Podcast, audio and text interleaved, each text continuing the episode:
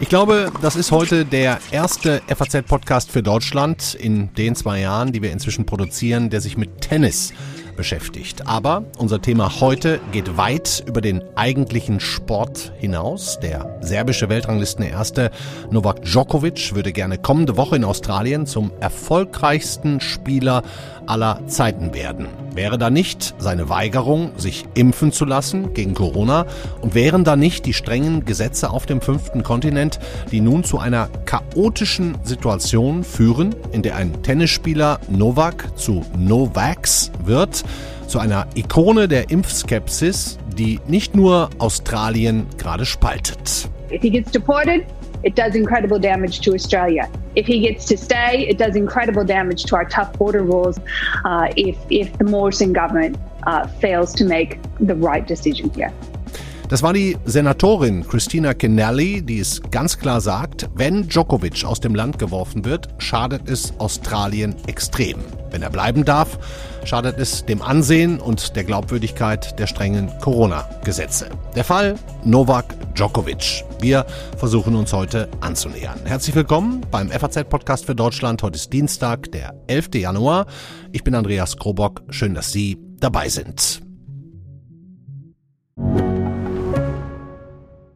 Mein Name ist Dr. Tilman Rümenapf, niedergelassener Kinder- und Jugendarzt hier im Ennepe-Ruhr-Kreis. Die Einführung der Telematik sehe ich durchaus als Chance, aber aktuell fällt das System oft aus und es gibt viel zu wenig technischen Support. Dafür geht eine Menge Zeit drauf, in der ich die Kinder nicht genügend betreuen kann. Das muss sich ändern. Die besondere Nähe der niedergelassenen Haus- und Fachärzte ist in Gefahr. Was die Gesundheitspolitik jetzt dringend ändern muss, erfahren Sie auf rettetdiepraxen.de.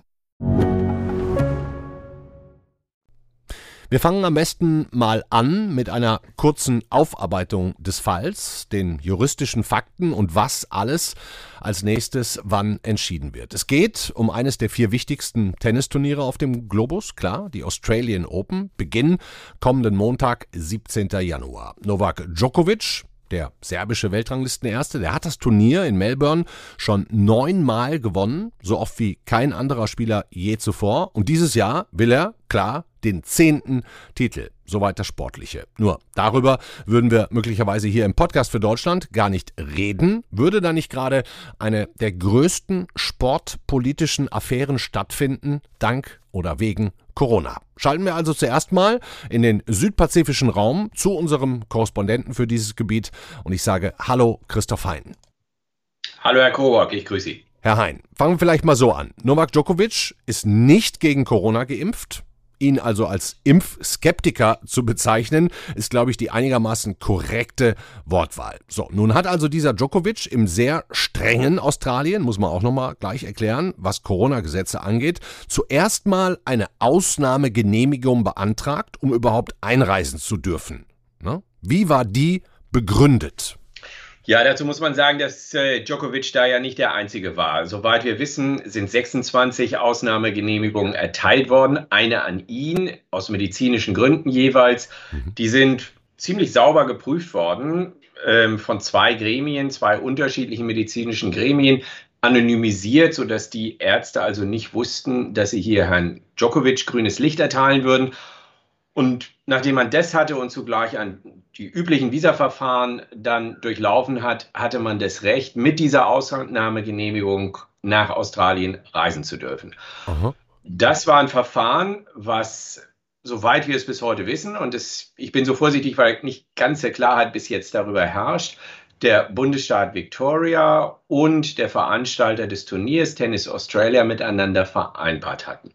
In dieser Hinsicht, wenn ich diese Bedingungen erfüllt habe, durfte ich rein als einer der wenigen Menschen, die nicht zweimal geimpft waren.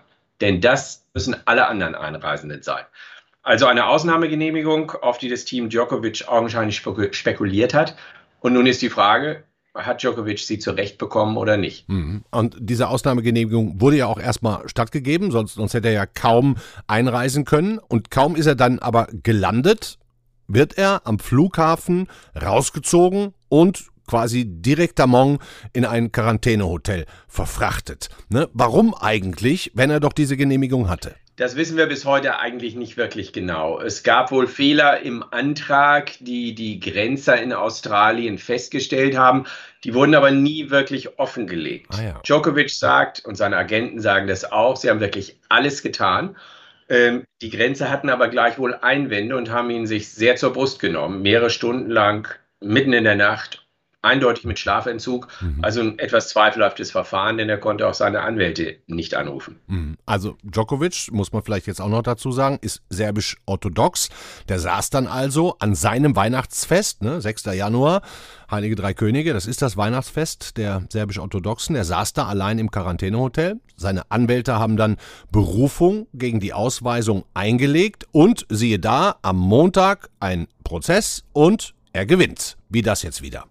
Ja, der Richter in Melbourne, Bundesrichter und alles andere als schüchtern, hat sehr, sehr schnell klargemacht, dass er da auf der Seite des Tennisweltrang Ersten steht, weil kurz zusammengefasst das Verhalten der australischen Grenzbeamten aus seiner Sicht in dieser Nacht absolut nicht zu vertreten war. Ja. Deswegen hat er der Rückweisung der Einreisegenehmigung von Djokovic widersprochen und positiv ausgedrückt, damit ist der Verteidiger des Gewinns in Melbourne natürlich weiter, weiter im Land. Hm. Aber jetzt ist es ja bei weitem noch nicht so, auch wenn Djokovic quasi direkt aus dem Hotel rausgegangen ist, auf dem Trainingsplatz war, da auch äh, ähm, Fotos für Twitter oder Instagram gemacht hat. Nun ist es noch lange nicht so, dass er jetzt kommenden Montag beim Turnier antreten darf. Jetzt hängt, wenn ich das richtig verstanden habe, alles am australischen Einwanderungsminister Alex Hawke, heißt er, glaube ich. Was soll, kann oder muss der denn jetzt entscheiden? Nun, es gibt inzwischen nochmal zwei Stufen. Das eine ist die Entscheidung des Herrn Hawke. Der hat qua Recht in Australien die Möglichkeit, ein erteiltes Visum sozusagen eigenhändig entziehen zu lassen. Klassisch galt es für Verbrecher, für Menschen, die eine große Gefahr für das Land darstellen. Aber auch in diesem Fall könnte Herr Hawke dieses Recht ausüben. Wir wissen nicht, wann er sich dazu entscheidet, wie er sich entscheiden wird. Alles spricht dafür, dass am Mittwoch die Entscheidung fallen wird, aber er steht im Prinzip nicht unter Zugzwang und sagt natürlich, dass seine Beamten das in Ruhe prüfen werden. Das ist die erste Stufe. Es gibt jetzt aber sogar noch eine zweite. Erzählen Sie uns die zweite. Nun, heute kam dann noch raus, dass das Visa-Antragsformular, und hier muss man sagen, dass die sehr kompliziert sind in Australien. Auch wenn ich dorthin fliege, sind das schnell 14, 16, 18 Seiten, die man ausfüllen muss, wo alles Mögliche gefragt wird. Und ja. dieses Visa-Antragsformular des Herrn Djokovic soll einen Fehler enthalten. Es ist nämlich die Frage dort drin, ob man die letzten 14 Tage vor Einreise im selben Land verbracht habe. Ja. Und das kann man schlicht mit Ja und Nein beantworten. Djokovic hat Nein angekreuzt und das Formular ist zutage getreten in dem Prozess gestern, in den Anlagen des Anwalts, sodass es bekannt ist, was er angekreuzt hat. Und de facto hat er augenscheinlich keineswegs die vergangenen 14 Tage vor der Einreise in seinem Land in Serbien oder in Spanien, wo er trainiert hatte, verbracht, sondern in beiden Ländern. Okay. Das ist wieder mal belegt durch Fotos im Internet, die es von ihm gibt, in den sozialen Netzwerken.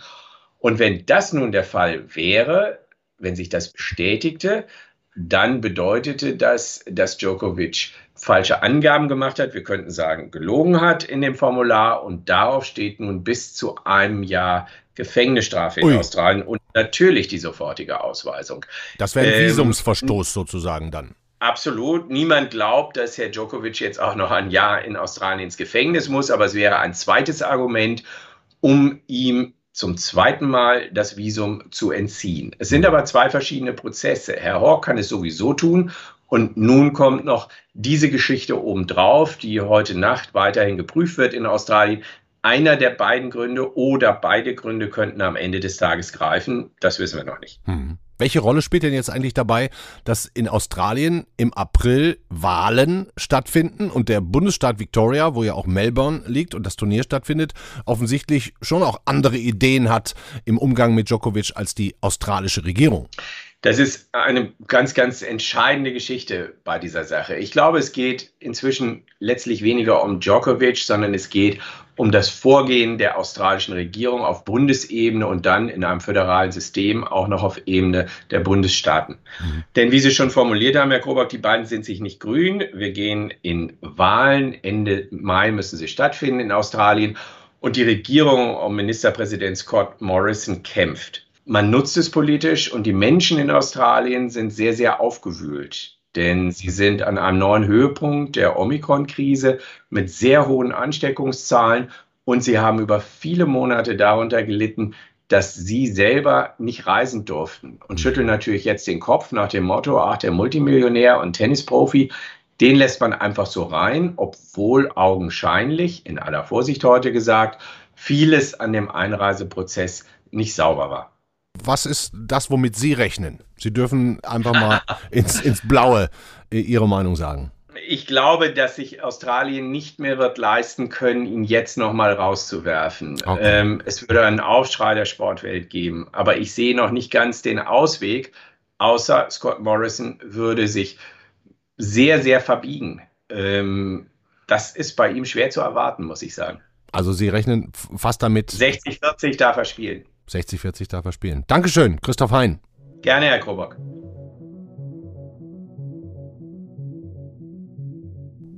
Nun haben wir also die Sachlage und die politischen Optionen in Australien einigermaßen geklärt. Stand heute darf Djokovic starten, um seinen zehnten Titel in Melbourne zu holen bzw. es zu versuchen. Und auch um seinen insgesamt 21. Grand Slam-Titel zu gewinnen. Da zählen ja nur die vier großen Turniere Australien, Paris, Wimbledon und die US Open. Und wenn er das schafft, dann wäre er der erfolgreichste Tennisspieler aller Zeiten. In Serbien dem Heimatland von Djokovic, ist man sich relativ einig, es handelt sich um eine internationale Verschwörung, um genau das zu verhindern. Selbst der Staatspräsident Alexander Vucic ist sich nicht für Verschwörungstheorien zu schade. Und Djokovics Vater Serjan, der ruft zu Demonstrationen auf und gibt skurrile Pressekonferenzen. Oni drže u zarobljeništvu. Novak, naš ponos. Novak je a Srbija je Novak. Oni gaze Novaka, a sami ti gaze i Srbiju i srpski narod. Er sagt, sie haben unseren Stolz Novak gefangen gehalten. Novak ist Serbien, Serbien ist Novak. Und damit demütigen sie nicht nur ihn, sondern sie demütigen auch Serbien und das serbische Volk. Es folgten noch Jesus-Vergleiche, Märtyrervisionen und die Feststellung, Djokovic sei mit seiner Impfskepsis Führer und Symbol der freien Welt und ein Kämpfer für alle ungerecht Behandelten. So, darüber sollten wir mal reden. Und zwar mit unserem Südosteuropa-Korrespondenten und Serbien-Kenner Michael Martens. Ich grüße Sie. Hallo, vielen Dank für die Einladung. Herr Martens, Sie haben in einem Text dazu geschrieben, im Vater von Djokovic seien zwei Eigenschaften eine Verbindung eingegangen, die auch sonst oft gemeinsam auftreten, Größenwahn und Dummheit. Äh, naja, also dieser Artikel ist von den serbischen Medien äh, aufgegriffen worden und Sie können sich vorstellen, ähm, ja. dass man durch solche Formulierungen dann nicht unbedingt in der Gefahr ist, zum Ehrenbürger Belgrads ernannt zu werden.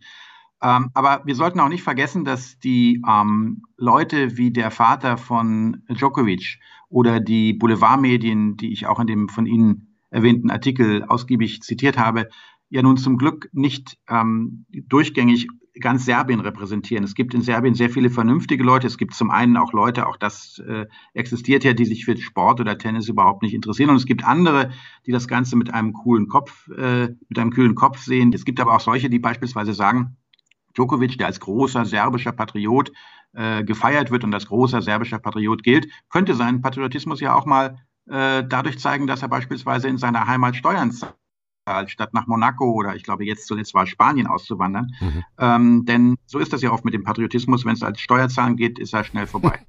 Also ich, ich will jetzt nochmal diese Vater-Sohn-Geschichte vergleichen. Wenn, wenn, ich mir vorstelle, der Vater von Josua Kimmich, ne, dem Bayern-Spieler, der ja bis ja, zu seiner Covid-Erkrankung auch kein Freund der Impfung war, ähm, der hätte jetzt ähnlich reagiert aus seinem äh, äh, beschaulichen, biederen Schwabenlände. Der wäre damit ja hier in Deutschland nicht durchgekommen, ganz ehrlich. Ähm, wie sehr wird denn in Serbien die Impfskepsis gerade mit dieser Causa vermischt? Ja, die, das spielt schon ineinander. Die, also Serbien hat, ähm, hat eine sehr niedrige Impfquote, eine der niedrigsten in, der, in Europa. Mhm. Und das spielt natürlich eine Rolle für, ähm, es ist ja nicht nur in Serbien so, dass Djokovic durch seine Haltung für viele, mh, mm, äh, für viele in der Minderheit die äh, Impfungen, die die Vorteile von Impfungen nicht sehen wollen, als Held gilt. Ja. Und das spielt also alles miteinander hinein. Und dann kommt eben noch gekränkter Nationalstolz hinzu. Und der Nationalstolz oder wie auch immer man ihn nennen soll, der ist in Serbien jetzt in der Tat in weiten Kreisen der Bevölkerung nicht gerade unterentwickelt. Hm. Man muss beim Djokovic vielleicht, äh, was die Impfung angeht oder, oder auch äh, Corona-Erkrankungen noch ein bisschen weiter ausholen. Also laut Papieren, die ja auch wohl in Australien vorgelegt wurden, ähm, wurde Djokovic am 16. Dezember, noch gar nicht so lange her, positiv auf Corona getestet, was ihm ja auch den Status eines Genesenen verleihen würde. Allerdings gibt es ja auch haufenweise Bilder und Videos aus Serbien, einen Tag später, wo er mit zig Kindern und Jugendlichen, ich glaube, Tennis spielt, für, für Fotos posiert, ohne Maske, ähm, quietschfidel. Sind Zweifel an dieser Positivtestung angemessen oder, oder wäre das ein übertriebener Vorwurf? Also die Details, dazu bräuchte man wirklich, ähm, glaube ich, ein investigatives Team, was sich da, was sich da ganz äh, eingehend mit beschäftigt. Ich kann also auch nur das sagen, was unter anderem australische Medien, ähm, äh, also Medien in Australien äh, berichtet haben. Ähm, aber es ist richtig, wenn das alles so stimmt, dann ist äh, Djokovic als bereits positiv getesteter noch in der ähm, Öffentlichkeit aufgetreten in Serbien, hat, glaube ich, eine Briefmarke vorgestellt, die mit seinem Konterfei geschmückt war und dann war noch bei anderen Veranstaltungen, also mehrfach sogar. Jetzt gibt es einige Leute, die sagen, ja, vielleicht war der Test an dem Datum, aber das Ergebnis war vielleicht ihm erst später bekannt. Mhm. Da würde ich auch vorsichtig sein, dass wir uns mit Vorwürfen aus dem Fenster lehnen, solange wir nicht ganz genau wissen, wie ähm, der zeitliche Ablauf gewesen ist. Hm, also kein Vorwurf an Djokovic wäre es, wenn wir, wenn wir ihm unterstellten, dass er der Esoterik sehr zugewandt ist, also er vertraut zweifelhaften Methoden und noch zweifelhafteren Wunderheilern. Das ist Fakt, oder? Das ist Tatsache, genau. Er ist, es gibt, äh, das kann man auch schnell mit ein paar Klicks im Internet äh, finden. Äh, es gibt ja in Bosnien so eine bizarre Geschichte. Da gibt es einen selbsternannten Historiker, der behauptet, die ersten Pyramiden seien nicht in Ägypten, sondern in Bosnien gebaut worden. Und er führt das zurück auf einen Berg, der zugegeben wirklich von, äh, auf den ersten Blick wie eine Pyramide aussieht, also sehr pyramidenförmig, der überwachsen ist von von, von Bäumen äh, sehr hoch. Also sieht wirklich aus, als wäre da eine begrünte Pyramide mitten in Bosnien, aber die Fachwelt äh, sagt, das ist völliger Unsinn, da gibt es überhaupt keine Ansatzpunkte zu, äh, für. Aber der, der Djokovic scheint einer zu sein, der irgendwie an diesen Pyramiden Gefallen gefunden hat. Der war schon zweimal da, ist mit seinem Privatjet nach Sarajevo geflogen und ähm, macht dann irgendwie so Yoga-Übungen im Schatten dieser Pyramiden, weil von denen angeblich so eine Jahrtausende alte spezielle Kraft ausgeht, naja, bitte, wer es glaubt, ähm, wenn es ihm hilft, dann ist ja nichts dagegen zu sagen. Aber man darf schon sagen, dass die Welt der Tatsachen und Fakten nicht unbedingt immer die Welt ist, jedenfalls außerhalb des Tennisplatzes, in der Djokovic zu Hause ist und sich wohlfühlt. Hm. Ich habe jetzt von, von, tatsächlich Demonstrationen Bildern gesehen, Bilder gesehen in, in Belgrad. Da wurden dann auch Plakate hochgehalten, wo dieser neue Spitzname Novax Novax Djokovic, ja, ne? ja, also keine ja. Impfung Djokovic, ähm, äh, äh, drauf stand. Ist das, ist das jetzt ein Name, der sozusagen bei den Impfskeptikern und Corona-Leugnern äh, die Runde macht? Also ob der sich durchsetzen wird, äh, weiß ich natürlich nicht. Er hat ja immer noch seinen Spitznamen Norle in, in Serbien und ich glaube auch außerhalb Serbiens ist er unter diesem Spitznamen bekannt. Aber es ist halt für die, für die, ähm, für diese Leute, die, für die wissenschaftsfeindlichen Menschen, so nenne ich Impfskeptiker eigentlich lieber, äh, in Serbien, ähm, ist es halt äh, einfach ein, ein, ein Wunder, eine wunderbare Identifikationsfigur, denn wir kennen es ja auch aus Deutschland, äh, viele dieser Wissenschaftsfeinde die stellen sich ja dann auch gerne als unterdrückte Minderheit dar, die von bösen höheren Mächten ferngesteuert werden oder ferngesteuert werden sollen. Und da passt bei Djokovic natürlich für dieses Narrativ alles. Mhm. Und Sie können aber trotzdem wieder nach Serbien reisen, ohne Angst zu haben, für Ihre Texte angefeindet zu werden. Ja, werden wir mal sehen, ob ich bei, meinem nächsten, bei meiner nächsten Einreise am Flughafen, obwohl ich dreifach geimpft bin, äh, in Serbien übrigens, ähm, ob ich dann einreisen kann oder nicht. Nein, also so schlimm ist es nicht. Das verraucht dann auch alles schnell wieder. Mhm. Ähm, aber ich war jetzt eigentlich ganz froh in diesen Tagen, wo mein Artikel, aus dem Sie eingangs zitiert haben, doch äh, rauf und runter zitiert wurde, ähm, dass ich da gerade nicht äh, in Belgrad war. Dankeschön, Michael Martens. Danke auch.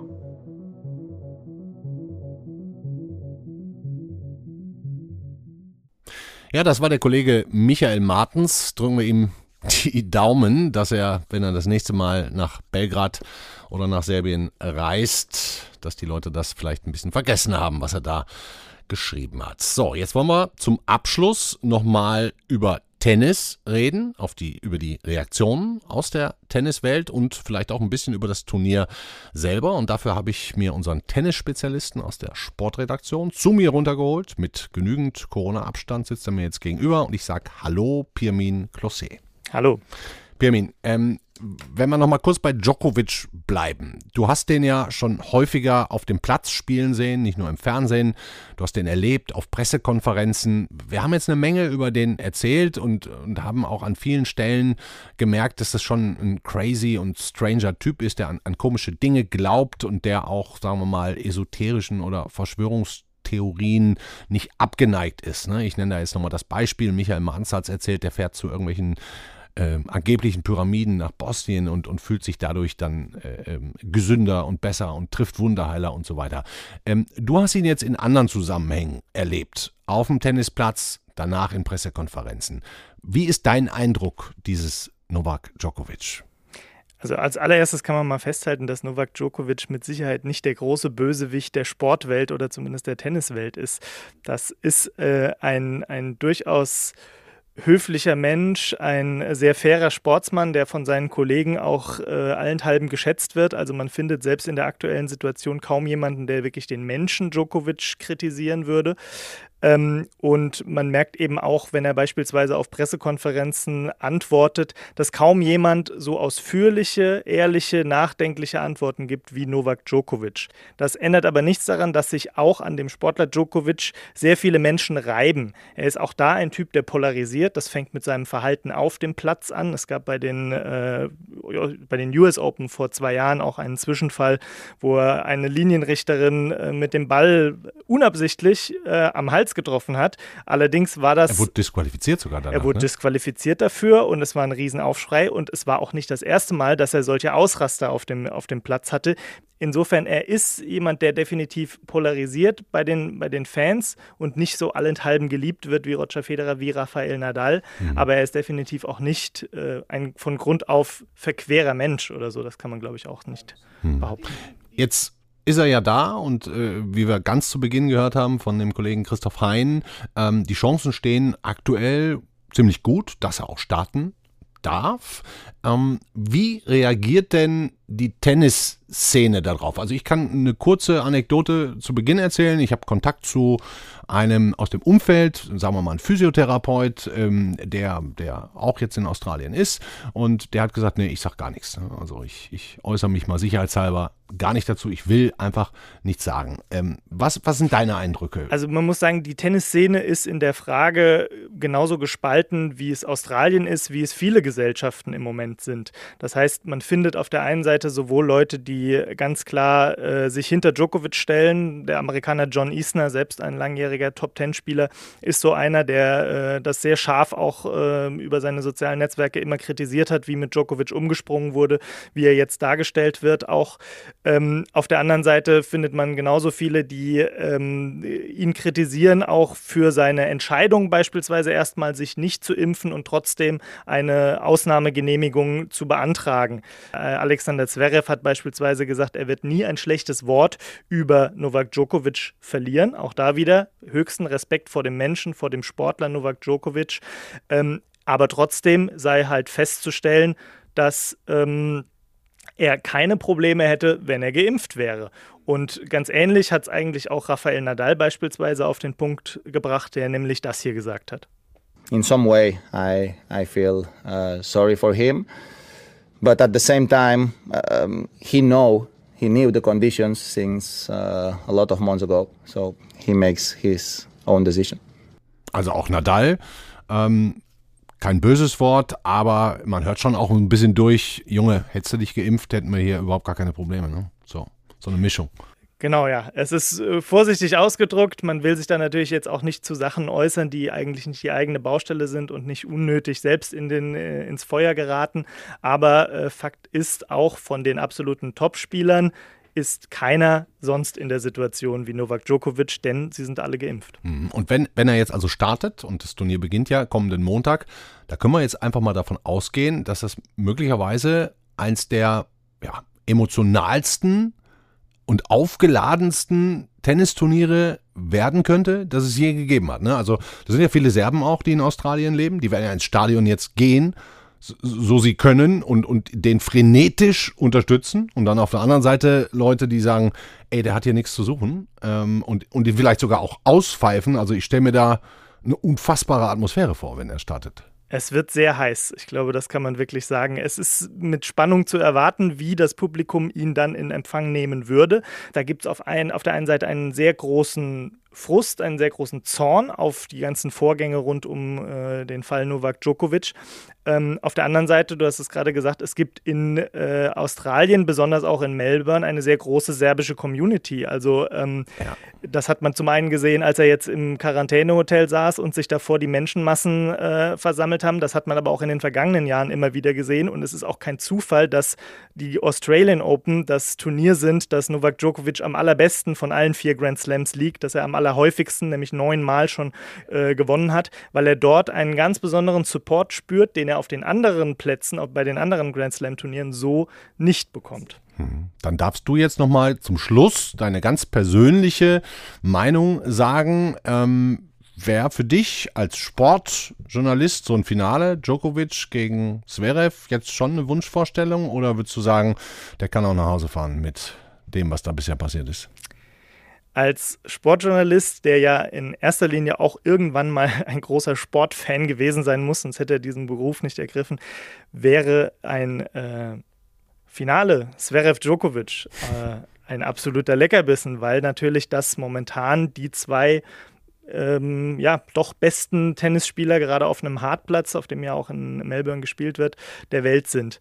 Ähm, die ganze Vorgeschichte äh, des Falls macht es aber doch schwierig, vor allem wenn man äh, im Hinterkopf behält, dass es doch einige sehr berechtigte Zweifel daran gibt, wie Novak Djokovic in den Besitz dieser Ausnahmegenehmigung hm. äh, gekommen ist, nämlich durch den positiven Corona-Test, der am 16. Dezember gewesen sein soll, wo aber einige ähm, Fakten, die drumherum sich ereignet haben, einfach nicht ganz zusammenpassen. Insofern ähm, je nachdem, wie sich diese Situation und diese Fragen noch aufklären, ähm, ja, müsste ich dann meine Antwort gegebenenfalls nochmal ändern. Dankeschön, Pirmin Klosse. Bitteschön. Das war der FAZ-Podcast für Deutschland an diesem Dienstag, heute, den 11. Januar. Am Mittwoch erwarten wir eine Entscheidung. Wir haben eine Menge gute Analysen und auch spannende Hintergründe, Texte bei uns auf der Seite. Ich hänge Ihnen ein paar Links in die Show Notes und wünsche Ihnen für heute einen schönen Abend. Morgen ist der Kollege Simon Strauß wieder für Sie da. Bis dahin, ciao.